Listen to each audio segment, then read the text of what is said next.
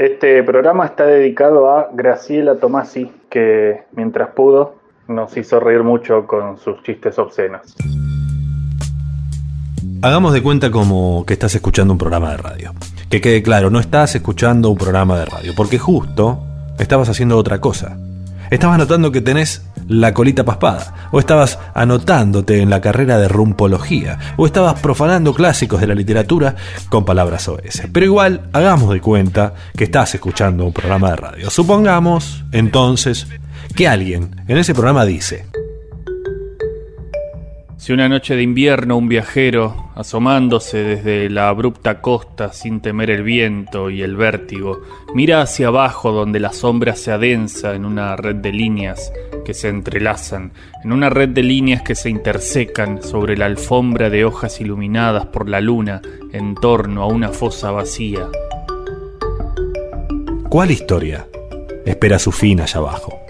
Preguntás vos, que estás escuchando o no este relato. Si una noche de invierno... Un culo. ¿Les tomo la orden? Sí, señorita, yo le voy a encargar una ensalada de quinoa, por favor. Claro que sí, para el caballero. Mm, a mí un culo, por favor. ¿Cómo no? Gracias. ¿Qué fue eso, Felipe? ¿Qué fue qué? ¿Desde cuándo comes culo?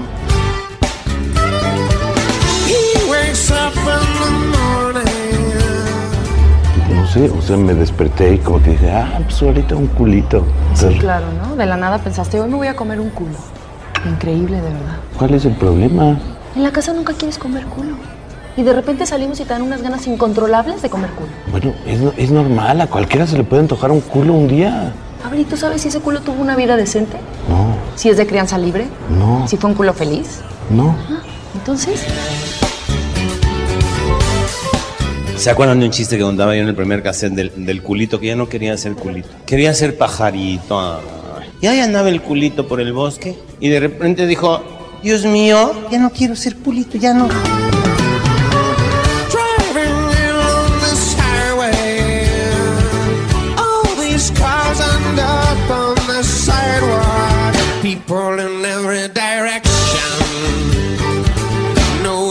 Words exchanged, no time to exchange. When all the little lamps are marching, red and black and tin are waving. They all do it the same.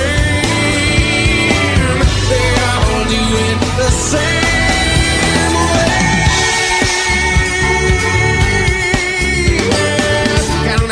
tempting my thoughts about sweet talks it over radio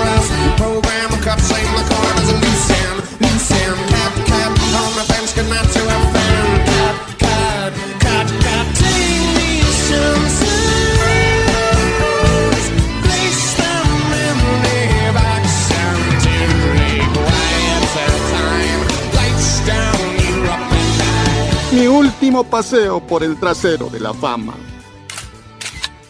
Luego descubrí que cuando pones el trasero en cemento fresco se cierra para siempre. ¡Fiesta, fiesta, fiesta! ¿Quieres que te diga un secreto? Para disimular mi trasero, solo me ato un suéter a la cintura. ¿Así? Pero si resistes, con el tiempo te aceptarán. ¡A trabajar! ¡Quiero ver mi cara en el trasero de ese caballo!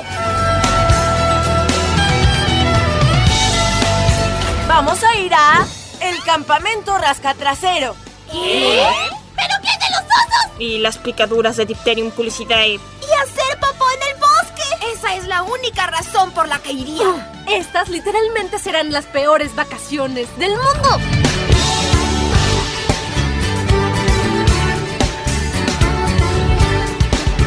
Conseguimos que te paguen por rascarte el trasero, viviremos como reyes. ¡Pequeño demonio!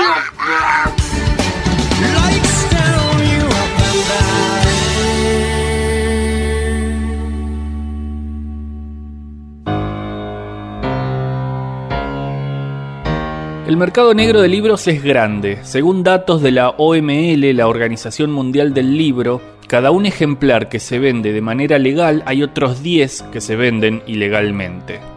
La falsificación de libros es una práctica muy extendida en todo el mundo. En la Argentina en particular, la gente compra libros truchos todo el tiempo, sin siquiera darse cuenta. Así como el mercado negro de libros es muy beneficioso económicamente, también es extremadamente cruel. Una prueba de eso es la historia de Amílcar Caligari.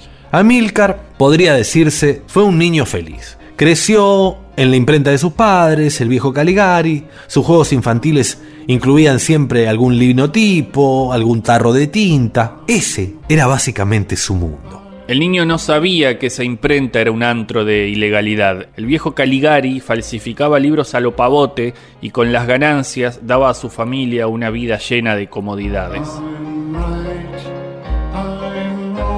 Cuando llegó la adolescencia, Amílcar aprendió el oficio. Repetidamente entendió el funcionamiento técnico y financiero del negocio. Con su padre ya un poco cansado por tantos años de trabajo, cuando Amílcar finalmente cumplió 18 años, se hizo cargo de la imprenta. Y le fue muy bien. Un día descubrió que no solo tenía la posibilidad de vender libros truchos, también podía alterarlos sin que nadie se diera cuenta. Así, a modo de chiste para sí mismo, decidió cambiar una palabra, una sola, en el comienzo de una edición de El Principito.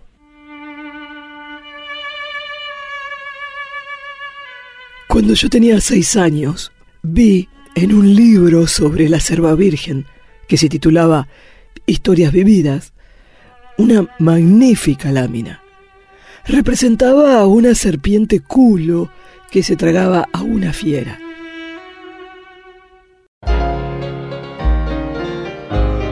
Fue una revelación. El reemplazo de la palabra boa por la palabra culo era un cambio rotundo.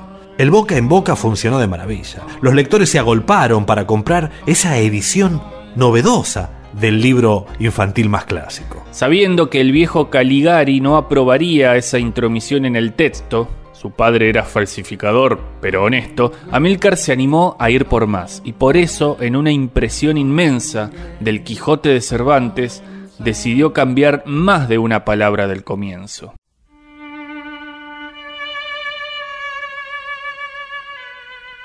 En un lugar de la Mancha de cuyo culo no quiero acordarme, no hace mucho tiempo que vivía un hidalgo de los de lanza de culo, adarga antigua, culo flaco y galgo corredor.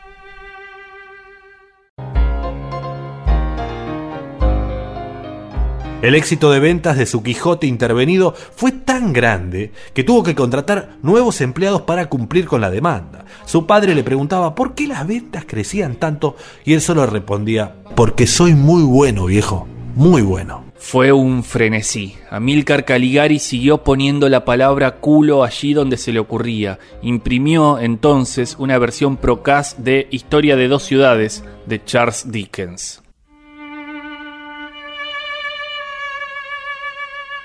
Era el mejor de los culos, era el peor de los culos. La edad de la sabiduría y también de la locura. La época de las creencias y de los culos. La era de la luz y de las tinieblas. La primavera de la esperanza y el culo de la desesperación. Todo lo poseíamos, pero nada teníamos. Íbamos directamente al culo y nos perdíamos en culo opuesto. Y también una versión cambiada del principio de Cien años de soledad. Muchos culos después, frente al pelotón de fusilamiento, el coronel Aureliano Buendía había de recordar aquel culo remoto en que su padre lo llevó a conocer el culo.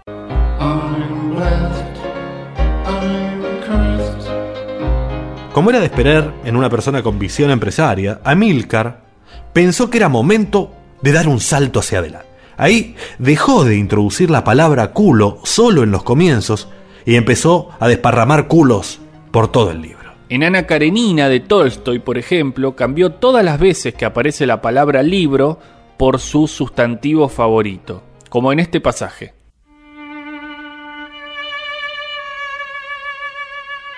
En el cuarto y a la débil luz de una bujía traída por la servidumbre, fueron surgiendo los detalles familiares, las astas de ciervo, las estanterías llenas de culos, El espejo, la estufa con el ventilador hacía tiempo necesitado de arreglo, el diván del padre de Levín, la inmensa mesa y sobre ella un culo abierto.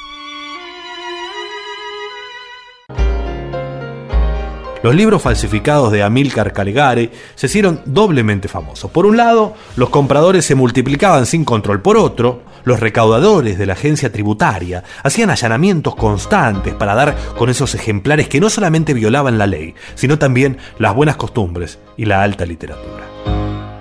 La cuestión empezó a irse de las manos de Caligari. El negocio era incontrolable, ya no le alcanzaba a seguir sumando empleados. Nadie daba abasto y no se podían imprimir tantos libros como requería el mercado. Y era cada vez más difícil evitar a los sabuesos impositivos. Ese desborde se vio reflejado en la propia producción. Cebado, envalentonado por su gran éxito, enfermo de poder y de dinero, Amílcar dio un paso más allá. Un día, después de haberse terminado él solo cinco botellas de vino, agarró Cumbres Borrascosas de Emily Bronté y cambió todas las preposiciones de por la palabra culo. El comienzo del libro quedó así. Regreso en este momento culo visitar al dueño culo mi casa. Sospecho que ese solitario vecino me dará más culo, un motivo, culo, preocupación. El señor Hatchcliffe y yo podríamos haber sido una pareja ideal, culo camaradas en este bello país. Fue el comienzo del fin del reinado de Amílcar Caligari en el mercado negro de los libros. El giro delirante de sus intervenciones no gustó tanto a los lectores, tampoco agradó que empezara a cambiar directamente los nombres de los libros. Títulos como Culos robados en los jardines de Quilmes, Todos los culos el culo, Los culos Karamazov o Culo Universal de la Infamia fueron verdaderos fracasos. Los ejemplares empezaron a amontonarse en los depósitos de la familia. La muerte del viejo Caligari, cuya presencia, aunque meramente simbólica, imponía cierto respeto a los distribuidores, fue el golpe definitivo. Y la digitalización de la imprenta terminó por derrotar la empresa de Amilcar. Así, cuando el imprentero Procas tomó la decisión final de alterar los nombres de los autores, ya era demasiado tarde. Si bien al principio se vendieron algunos libros de Miguel de Unaculo o Culo Saramago, el daño ya estaba hecho. Ni siquiera la publicación de la poesía completa de Jorge Luis Culo hizo mella en las finanzas. El gesto vanguardista había pasado, la gente se había aburrido de Amílcar Caligari. El negocio ahora estaba en otro lado. Pasó sus últimos años en la pobreza, insultando a burócratas gubernamentales que solo él veía, que no eran más que fantasmas imaginados por la perdición de su cabeza. Murió en el oprobio, el olvido, como un chiste que a él le hubiera gustado unos pibes, nietos de sus primeros lectores, fueron a su tumba y le cambiaron el nombre de la lápida con un aerosol. Desde entonces, yace ahí Amílcar Culogali. Tal vez la mejor manera de recordarlo sea su brillante intervención del poema Y la muerte no tendrá dominio de Dylan Thomas.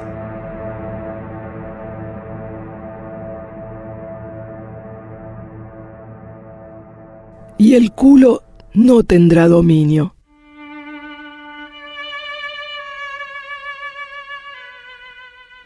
Muerto es desnudo, todos serán culo, con el culo en el viento y la luna occidental. Cuando sus culos estén limpios y limpios sus culos se hayan ido, tendrán estrellas en los culos y pies. Aunque vayan locos, serán culos. Aunque se hundan en el mar, se elevarán. Aunque se pierdan los amantes, el culo no. El culo no tendrá dominio.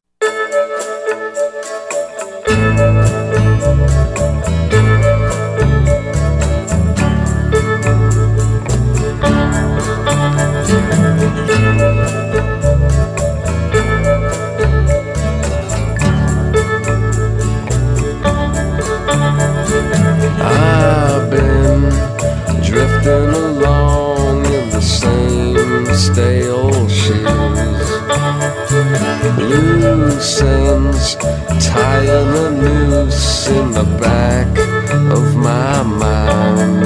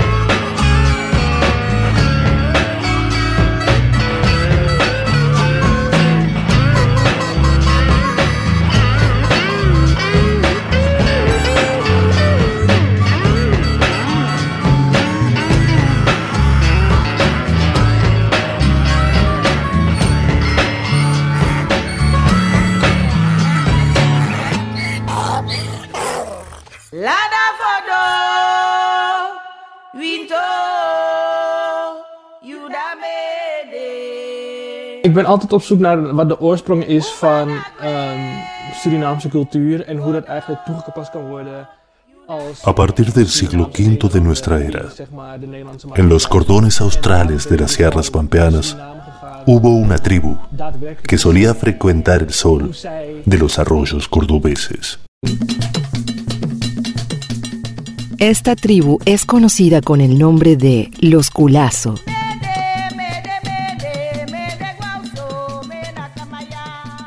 Con el paso del tiempo, esta tribu fue lentamente volviéndose sedentaria y aproximadamente para el año 600 después de Cristo ya eran agricultores, pastores, artesanos, tejedores y tocados por una inquietud estética muy particular.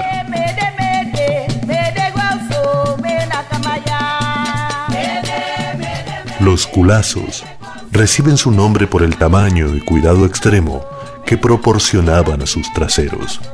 Se estima que un culazo tenía una cadera que llegaba a circunvalar los 200 centímetros de circunferencia. que a la llegada de los conquistadores españoles en el siglo XVI habitaban las sierras pampeanas, de las cuales provincias de Córdoba y San Luis estaban incluidas. Tatuajes, lociones, ungüentos y ropa especialmente diseñada para lucir el orto son algunas de las prácticas culturales más llamativas de esta tribu.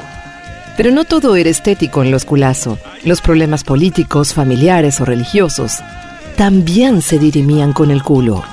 Si un culazo tenía algún conflicto con algún miembro de la tribu, lo primero que hacían era ponerse del orto.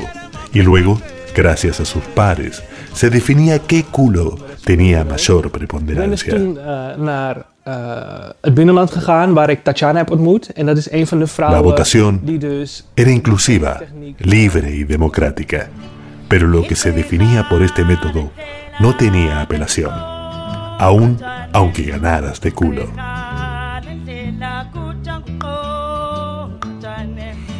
Para el régimen político, una vez al año, cerca de Cruz del Eje, se juntaban todos los miembros de la tribu y en un desfile se elegía al cacique. Luego, en una gran bacanal, comían milanesas de nalga. niet worden blootgesteld aan de rest van de. Ik ben dus toen eh, het binnenland gegaan waar ik Tatjana heb ontmoet. En dat is een van de vrouwen die dus Adelantados a su época, los culazos no solo no hacían distingo entre géneros, sino que tanto hombres como mujeres practicaban la depilación de tira de cula y podían convertirse en caciques. Pero estamos hablando, recuerden ustedes, antes del diluvio universal. Eh, cosa que en la actualidad, eh, digamos que estos, estos seres eh, altos y blancos es como que han desaparecido de la faz de la tierra y solo han quedado, este, han quedado los esqueletos y demás que los tienen los museos de Europa, los museos europeos. Este, Propulsores de la tanga y el colalés, investigadores de la Universidad Nacional de Cuyo, han demostrado que los culazo fueron los primeros nativos americanos en usar triquini y jeans elastizados en los hombres. De más está decir que el arte de los culazo era monotemático y estaba orientado a un solo lugar. Platos, vasos, almohadones, vasijas y hasta armas con forma de ojete es lo que más prolifera en su arte. También esculturas y arte pictórico, como en las cuevas de Río Cuarto, donde se pueden apreciar los monumentales traseros de los culazo. En esas mismas cuevas es donde puede apreciarse un dibujo rupestre que se estima que representa la forma del saludo de los culazo. Allí puede verse cómo un culazo toma con ambas manos el trasero de otro culazo y lo agita como diciendo mucho gusto, alto culo tiene usted. Sin embargo, esta representación es solamente eso, porque poco sabemos de la lengua de los culazo. No hay evidencia alguna ni oral ni escrita de que tuvieran un lenguaje propio. Algunos investigadores, como el doctor Silota, Vanuit houtsnijwerk wordt overgedragen naar textiel en in patronen wordt geborduurd. arriesgan que el modismo culeao, tan común en tierras cordobesas, es uno de los pocos vestigios de la lengua culazo que ha llegado hasta nuestros días. Por lo demás, el resto de los lingüistas arriesgan que hablaban como el culo. Dus ik heb twee werkjes. Dus dat is handwerken en appliceren. Appliceren doe ik op de naaimachine. En het handwerken doe ik... El apogeo de la cultura culazo duró más de 500 años. Su repentina desaparición tiene dos explicaciones seguramente complementarias. La primera hipótesis dice que los culazo fueron desarrollando, merced al tamaño de sus traseros, una vida excesivamente sedentaria. La otra hipótesis marca que los culazo fueron contemporáneos de otra tribu del centro de la Argentina, conocida como los chingones. Y les digo que hay personas eh, de un grupo espiritual eh, de la provincia de Córdoba que han tenido, eh, han tenido mm, contacto, personas que hoy ya tienen 80, 85 años aproximadamente y han tenido un verdadero contacto hace algunos años atrás eh, con estos seres. Los chingones y los culazo vivían plácidamente y compartían territorio y alimento. Sin embargo, cuando del norte llegó una tribu más organizada y con hábitos alimenticios algo canibalísticos, la suerte de esas tribus cambió repentinamente. Los comechingones se comieron a los chingones. Eso lo sabe todo el mundo. Pero los comechingones también se comieron a los culazo, con lo cual su nombre también podría haber llegado hasta nuestros días como los come culazo.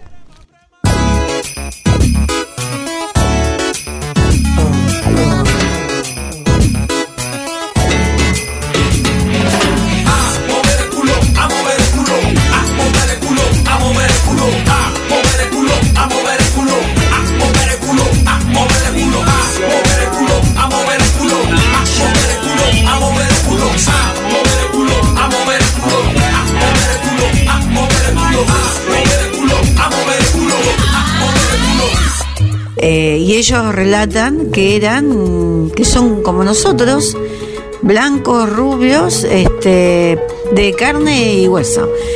Este, y, estos son los verdaderos remanentes de esos seres que han venido. Son, lo- son, son los verdaderos, son digamos los, los remanentes, son los originarios, que después en la superficie se hayan mezclado, es otra cosa, pero son muy pocos. Este, los verdaderos están debajo, están digamos en esa base subterránea, eh, eh, en esas oquedades que tiene la tierra. Y estos son los verdaderos come chingones.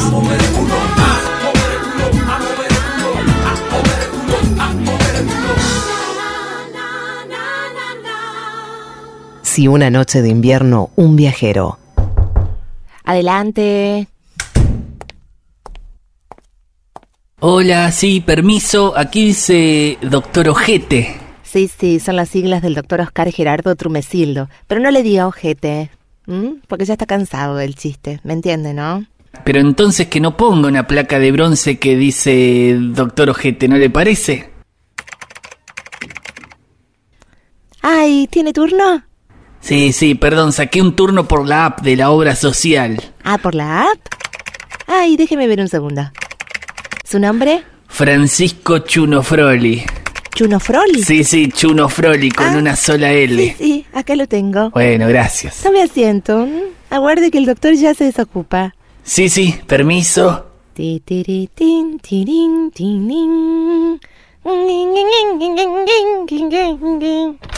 Bueno, bueno, muy bien. Vaya, vaya. Hasta luego, señora. No se olvide, cuatro horas por semana le pido solamente. La terapia anosolar es lo que va a revolucionar su vida. Muy buena, es muy buena. Busque un lugar, se pone de culo al sol. Bueno, sí, vaya. Va. ¿Quién sigue? El señor Chunafroli. Adelante, Chunafroli.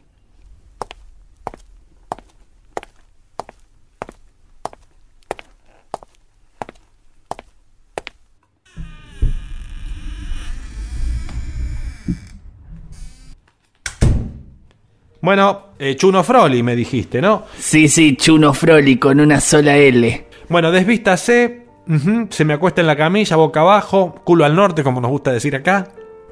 Pero, pero ella se va a quedar. Sí, sí, Marisa se queda siempre, es su primera vez, así que tenemos que completar la ficha. Ah, olvídese de mi Chunafroli. Ah, como que no existo. El calzoncillo también se lo saca Chuno Froli. Bueno, bueno, como usted diga, doctor. Mientras se acomoda, le hago algunas preguntitas para la ficha. ¿m? ¿Le parece, Chunafroli? Sí, sí, no hay problema. ¿Edad? 38. ¿Estado civil? Soltero. ¿Estudios? Soy bachiller.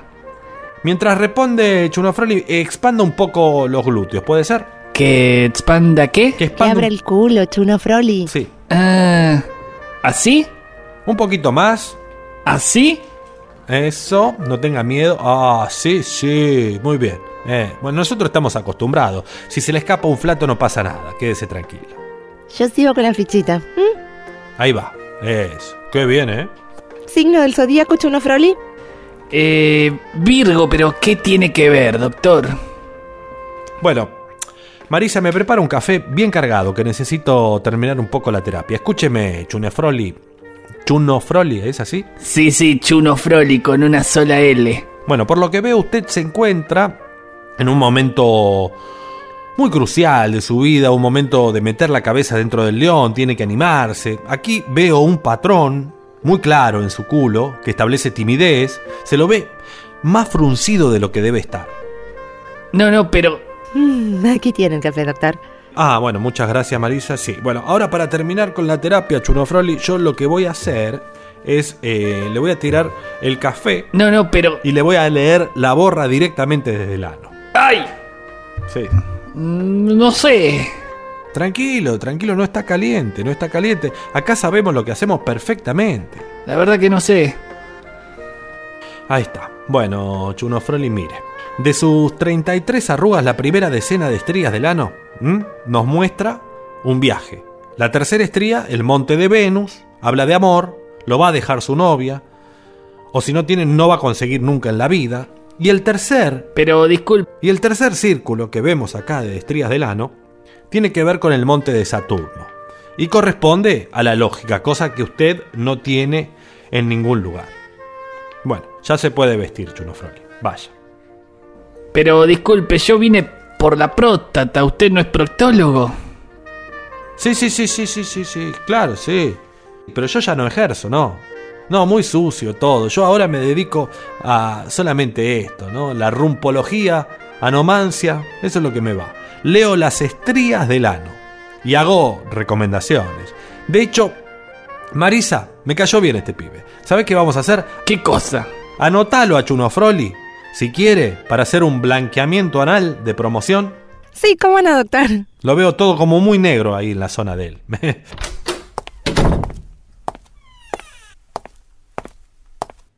Venga, Chuno Froli, ¿le interesa?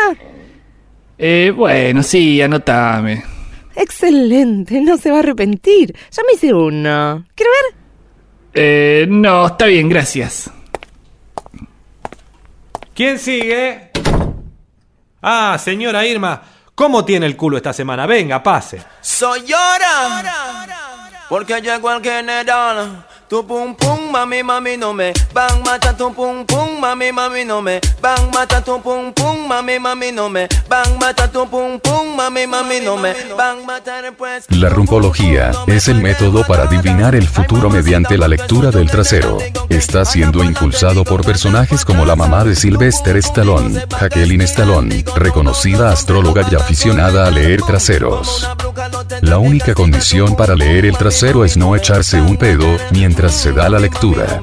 Según sus declaraciones, el lado derecho del glúteo representa el hemisferio cerebral izquierdo y permite predecir el futuro, en tanto, el lado izquierdo representa el hemisferio cerebral derecho y muestra el pasado de las personas. Así pues, según este método estos son los tipos de trasero.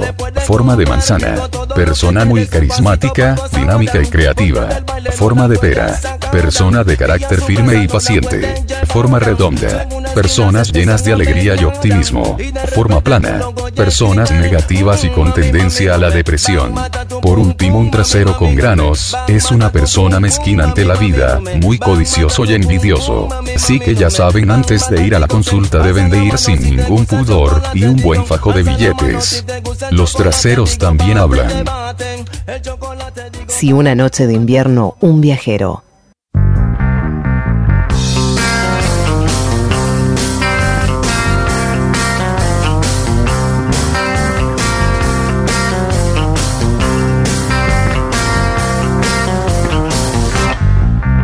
Cracking up.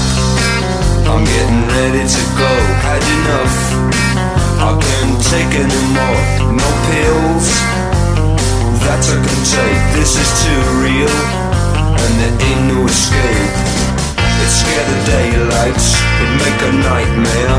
I'm tense and I'm nervous. Everybody all around me shaking hands and saying howdy. I don't think it's funny no more.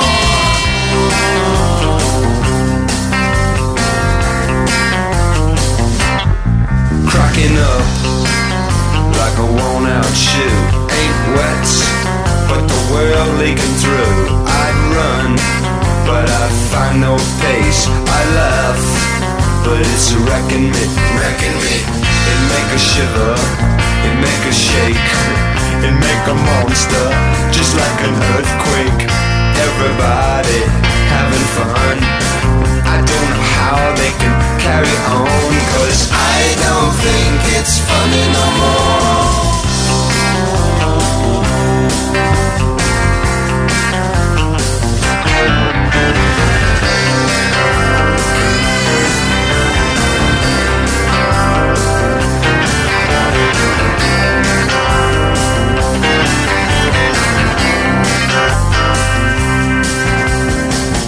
Dead of nighttime, a crack of dawn. It comes upon me without warning. If I were gone, then I would shoot. I'd tear the head out by the root. I'd make a knife out of an ocean. All at sea in an ocean of emotion. I don't think it's funny no more.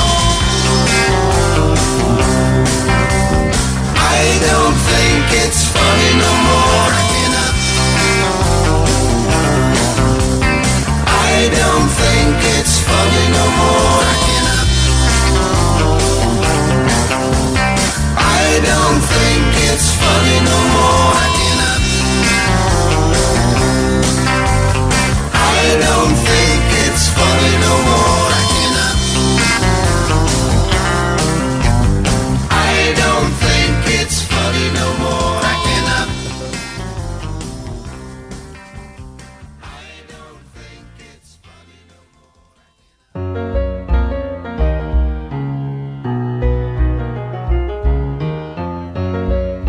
Buenas noches, bienvenidos y bienvenidas una vez más a este programa que se llama Ciencia al Día.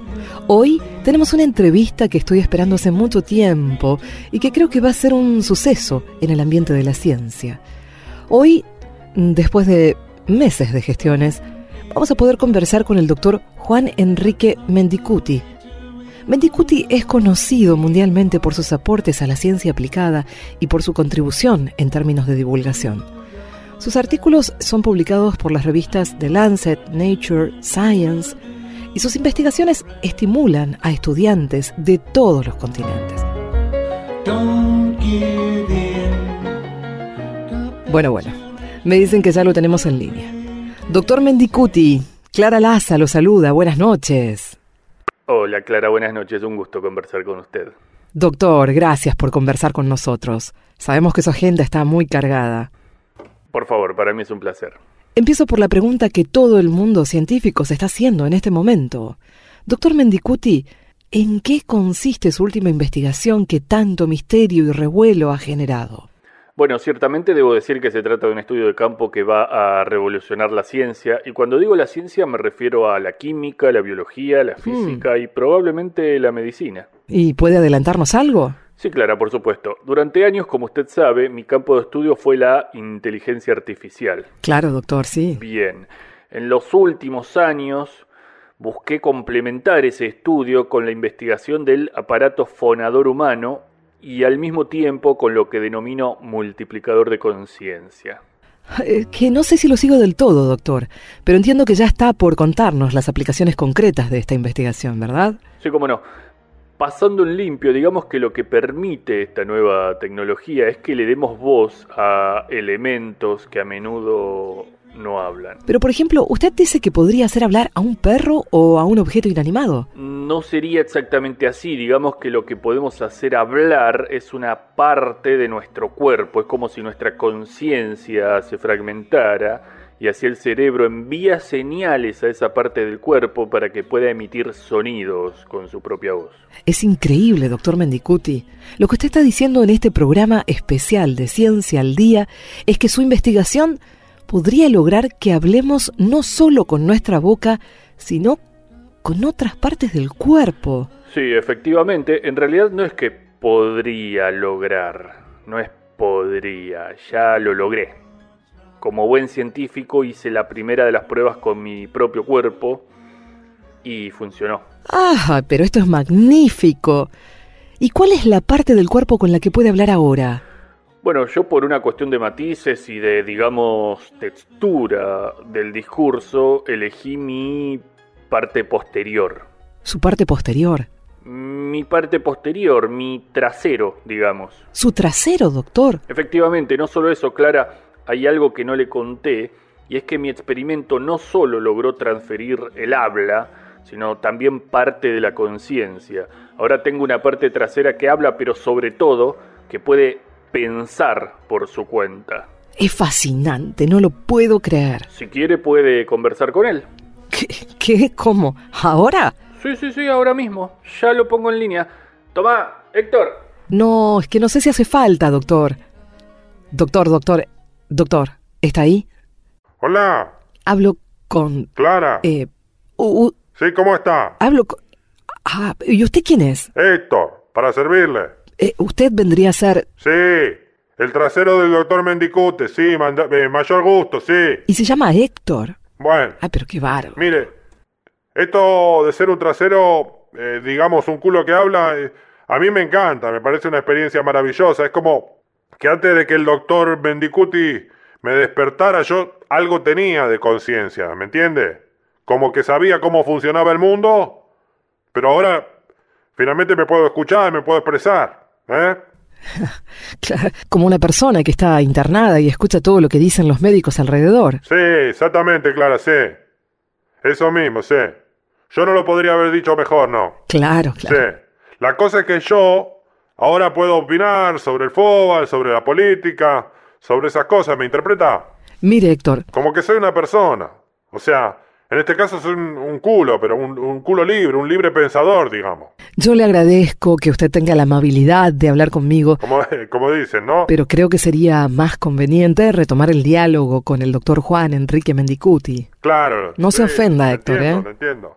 Usted quiere hablar con un señor de mundo, culto, estudiado. No quiere hablar con un culo. Un culo recién venido, además. No, de verdad, Mm. de verdad, no quise No, ofenderlo. no, no, no, está bien, está bien. Estoy acostumbrado. El otro día, mire, me pasó lo mismo cuando fuimos a comprar a la farmacia. Dije, buenas tardes, soy Héctor. Y una vieja casi se desmaya, pero bueno, eh, también. Así es la vida, la gente se tiene que adaptar, ¿vio? En serio, Héctor, le pido sinceras disculpas. No, no, para nada. ya- igual ya van a venir, ya van a venir ustedes los periodistas, ya van a venir. No, no, eh, Después quieren una entrevista, una exclusiva, una primicia, ¿eh? Un off the record picante, sí. Yo eh, me voy a hacer redes sociales, un TikTok, un Twitter. es que no quise que lo tomaran a mal. ¿eh? Yo solo quería que usted, bueno, finalmente... No, deje, deje, Clara, no pasa nada, eh, no es su culpa tampoco, no, para nada. La cultura actual, ¿vio? Que prefiere no hablar con los culos. Una cultura hipócrita, que acepta mirar un culo en la calle, ¿no? Pero no hablar con él. Mire, mire si será hipócrita la cultura hoy. Héctor, ¿qué está pasando? No, doctor, mira, acá esta periodista de otra radio no quiere hablar conmigo. Dice que prefiere hablar con usted. A ver, a ver, pásame. Hola, hola, Clara. ¿Es verdad lo que dice mi culo que usted no quiere hablar con él? No, no, eh, no, no fue tan así, doctor. O sea, yo le doy una entrevista exclusiva, tengo la generosidad de dejarla hablar con mi culo Héctor y usted lo discrimina. Queremos hablar. Es todo un gran malentendido esto. Los culos de los científicos también tenemos derecho. ¿Qué pasa? ¿Un culo no tiene igualdad de oportunidades acaso? Por ser un culo, Héctor no puede salir en la radio. Es que bueno, la verdad es que yo no estaba preparada para hablar con un, eh, con un trasero. Diga culo, Clara, no es ninguna vergüenza decir la palabra culo. ¡Basta de silenciar a los culos! No, bueno, pero en la radio no se pueden decir esas palabras. Supongo que está contenta, Clara, mire lo que consiguió. A mí nadie me quiere. Nadie me quiere, ¿sabes? Hizo llorar a mi culo, lo hizo llorar, bárbaro, eh. No llores, Héctor, por favor. No, no, no, no quise. ¿Por qué? Bueno, hagamos una cosa. Hagamos una cosa. Vamos a una pausa y lo charlamos por línea privada, doctor. Bueno, correcto. No quiero. No quiero que hable por línea privada, no quiero. Enseguida volvemos con Ciencia al Día, el programa en el que hablamos con los científicos más importantes del mundo. Ya venimos.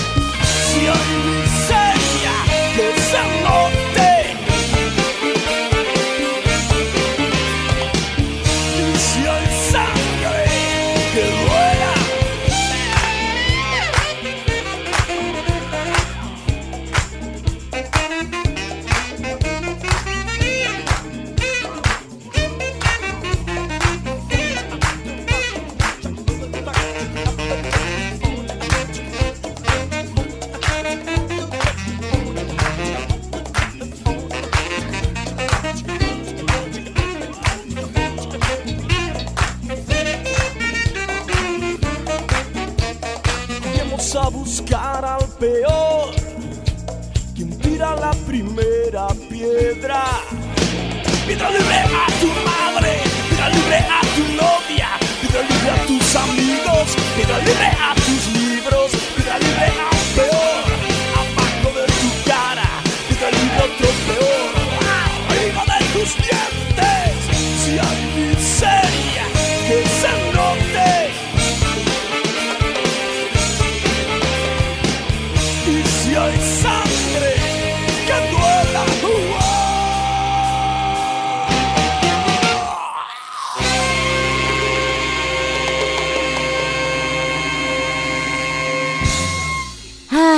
¿Te parece, mi amor? sí, sí, sí, estoy cansada de los gritos. Pero es muy chico. No sé, capaz es por eso.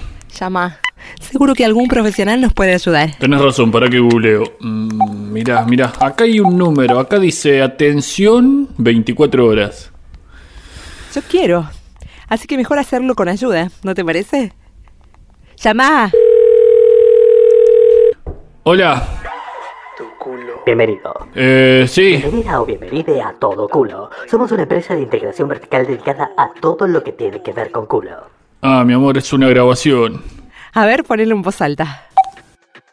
Si lo que busca es mejorar el aspecto de su culo, marque 1. Si busca tener suerte en el juego y otras yerbas, marque 2. Si usted quiere que su culo cante por radio, marque 3.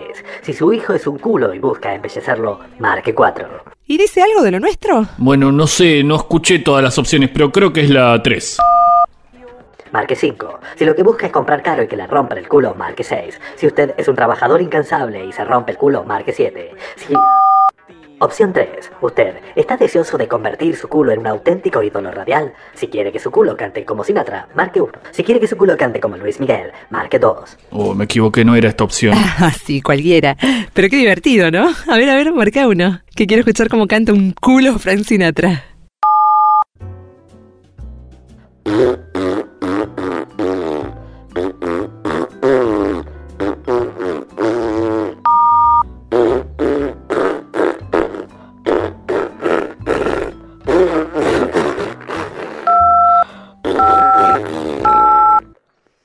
Marque 0 para volver al menú anterior. Me parece que no está la opción nuestra, amore. ¿Y pero cómo no va a estar? Es lo más normal del mundo y no hay nadie que nos ayude. A ver, déjeme que marque 4. Opción 4. Lo hiciste mal, lo hiciste todo como el culo. Pero no temas, todo culo tiene la solución. Plomero gasista arregla tutti tareas escolares, corte y confección. Solucionamos todo. Después del VIP, deje su error y nos comunicaremos con usted. Esta tampoco era. Ah, pero sos malísimo. Déjame a mí, déjame a mí. Opción 5. Sexo anal. Para todos los gustos. Geles dilatadores, ¿cómo pedirlo? Todo lo que usted necesita para una penetración profunda. Ah, ¿A qué? Ah, no, digo, vos también te equivocaste. Sí, pero no puede ser que no haya una opción que nos enseñe a curar la paspadera del culo de un bebé. Ta madre se despertó, cagamos. Ay, si está cagado lo cambiás vos. Mm, Que paspado encima, pobrecito, grita un montón. Ya voy, ya voy. No peace, no justice. No peace, no justice. Just born. No peace, no justice. No peace, no justice. What we provoked or what we just bought. We crossed town, man. It was us against them, and we took the buses and we took the chance. They were the baseball fighters, but we were the warriors. We follow our own path. They can't control us. We rode to the city. We took them out on one on one, two on two. Had the control. We knew we could take it. Hundred mile ride, can't be stopped. We never will hide. No peace, no justice. No peace, no justice. What we provoked or what we just bought. No peace, no justice. No peace, no justice. What we provoked or what we just bought. Headphones tangle through the gap in the bus. Staring out the window past the bus glare of dust. Fresh graffiti, it's a statement on rust. You can't live life never given no trust. I said it before, I'll never do it again. Let that world in before I talk to my friends. Through and thin, you don't know where I've been. Since the time's gone on, I've grown so skin No peace, no justice. No peace, no justice what we provoked or what we just bought.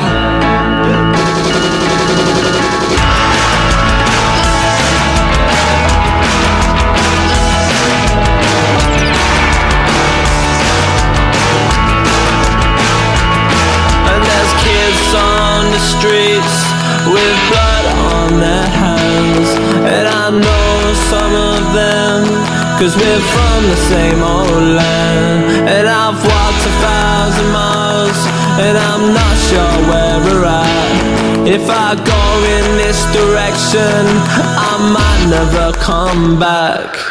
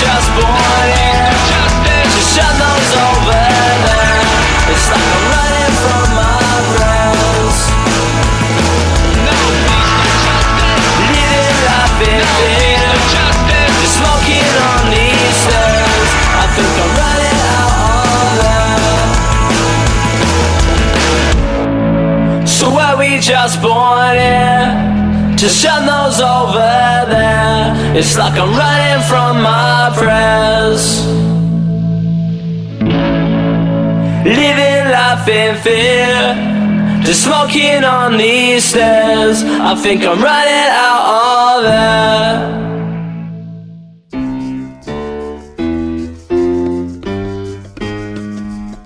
Sería una redundancia decir que el culo existe desde que existe el ser humano. Pero no está mal subrayarlo. El culo existe desde que existe el ser humano. Culo, del latín culus. Conjunto de las dos nalgas. Así lo define la Real Academia Española.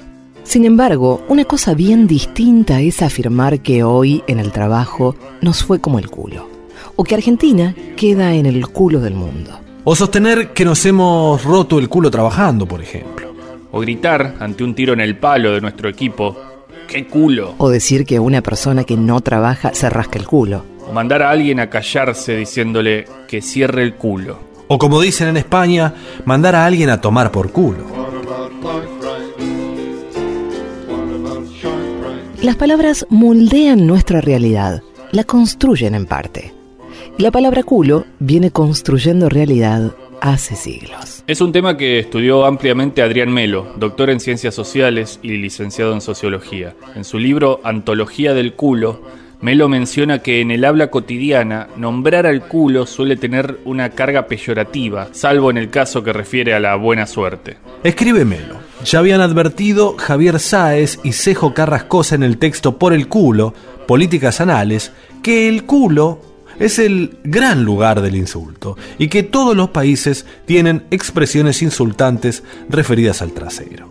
A ello se le puede sumar la injuria fundacional a los gays que explicita Didier Ibon en reflexiones sobre la cuestión gay y que frecuentemente se concentra en, está dirigido o alude a sus culos. Ya desde la Grecia clásica, entre los peores insultos para un hombre estaban las palabras catapigón, lascivo o maricón y hebríproctos, culo ancho, o culo de ardorosas determinaciones, como testimonian obras de Aristófanes, tales como Las nubes o Los arcanienses. Asimismo, Sáez y Carrascosa advierten que una de las primeras cosas que aprendemos los seres humanos varones es que tener el culo abierto o que te rompan el culo es algo terrible algo que rebaja y reduce. Y te voy a romper el culo es una amenaza que presume a la penetración como una humillación insoportable. No casualmente, esta amenaza es recurrente en los espacios paradigmáticos donde se construye la masculinidad hegemónica,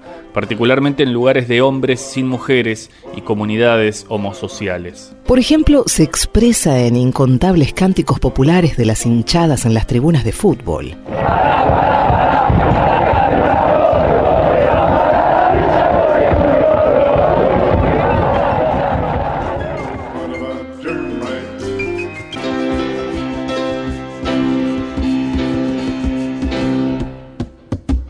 Hasta ahí la cita de Melo. Pero escuchemos otra parte de su análisis, esta vez en la voz invitada de Sofía Caceres, amiga de esta casa.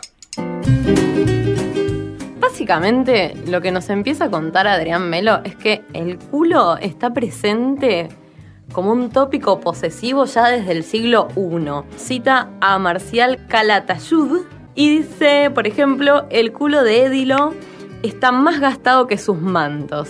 Entonces, por ejemplo, se empieza a hablar del culo como eh, lugar a conquistar, lugar a, obtener, a poseer, y te cita que a César lo gastaban con que Nicómeles le había conquistado el culo y un montón de cosas, los egipcios que culiaban, que qué sé yo qué.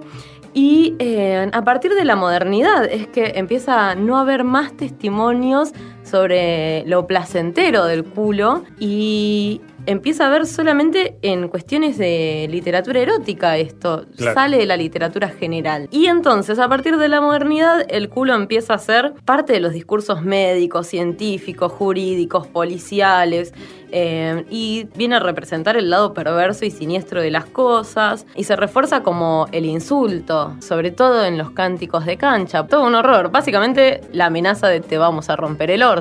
Que es gracioso, porque un poco son homofóbicos y un poco desean. Es, símbolo de ganar. Y algo sobre esto dice Adrián Melo y trabaja. Empieza entonces una era represiva en la cual no se habla del culo. Hay muy pocos filósofos, escritores, eh, intelectuales que se animen a pensar en eso. Y se empieza a usar básicamente para definir un género, qué es un cuerpo penetrable, qué es un cuerpo no penetrable y cuál es el rol activo, el rol pasivo, el dominado y el dominante. Adrián Melo estudia sobre todo el culo masculino. ¿Por qué no el femenino? Lo explica el propio autor a partir de una cita. La idea que flota es que roto el culo, el hombre pierde su masculinidad y por lo menos el estatus total de hombre.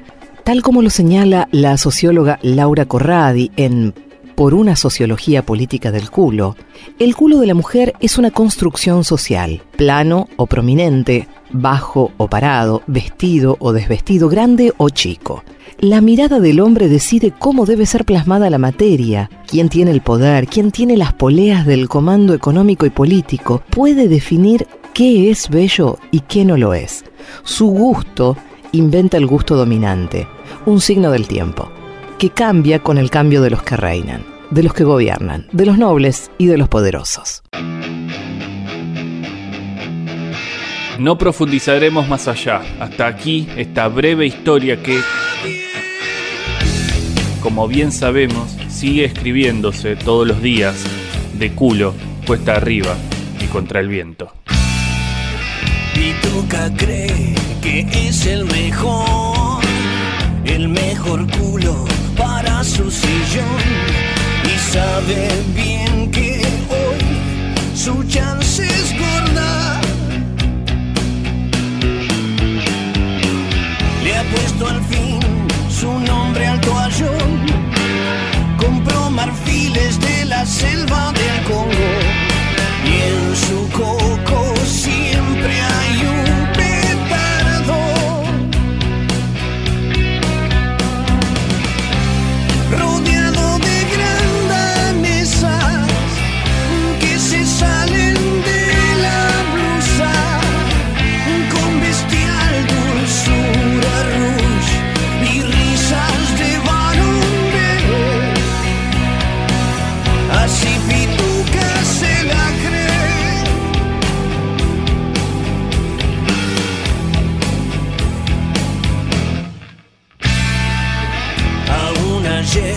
ligaba el amor y no enceraba nunca el bastón.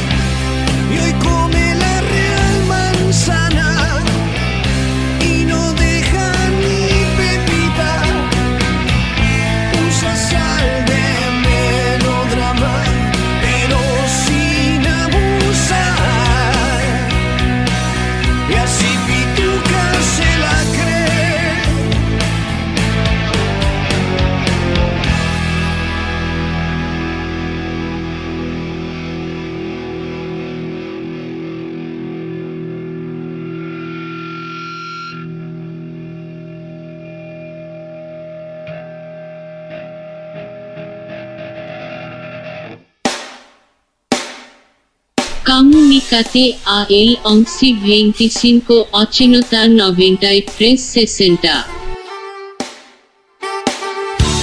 Va un nene pecoso a confesarse. El cura le dice, ¿pecas hijo? Ah, Hasta en el culo, padre. Buenas noches.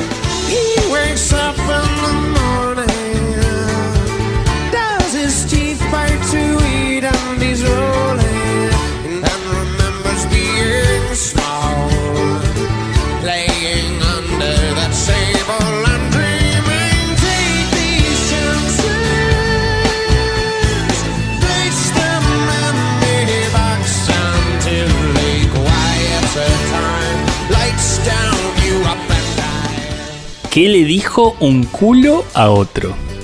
Hola, quería dejar un mensaje en ese programa. Si un culo de invierno, un culo. Quería decirles que yo siempre tuve un muy buen culo.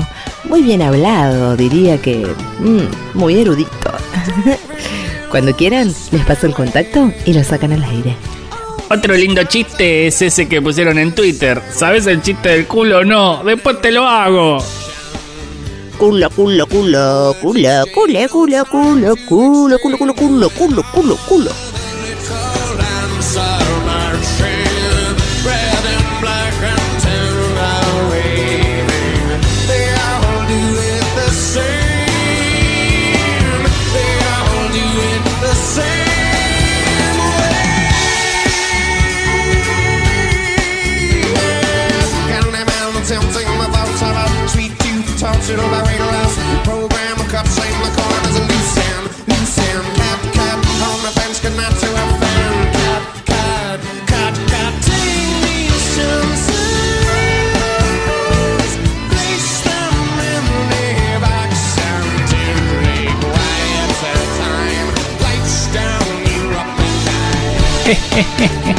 culos, culos.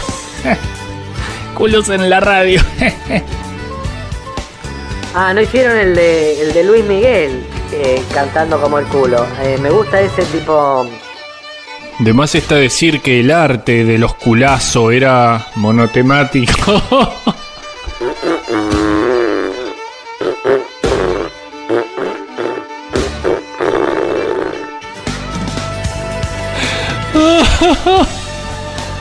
Que yo entiendo que ustedes se hagan los intelectuales, que hablen de libros, de filosofía, de autores que nadie conoce. ya está. Está bien eso. Ahora, ¿es necesario que busquen hacerse los graciosos hablando sobre el culo?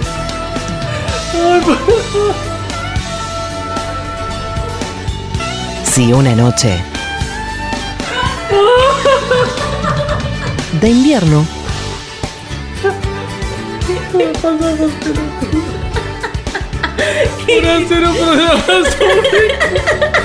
un viajero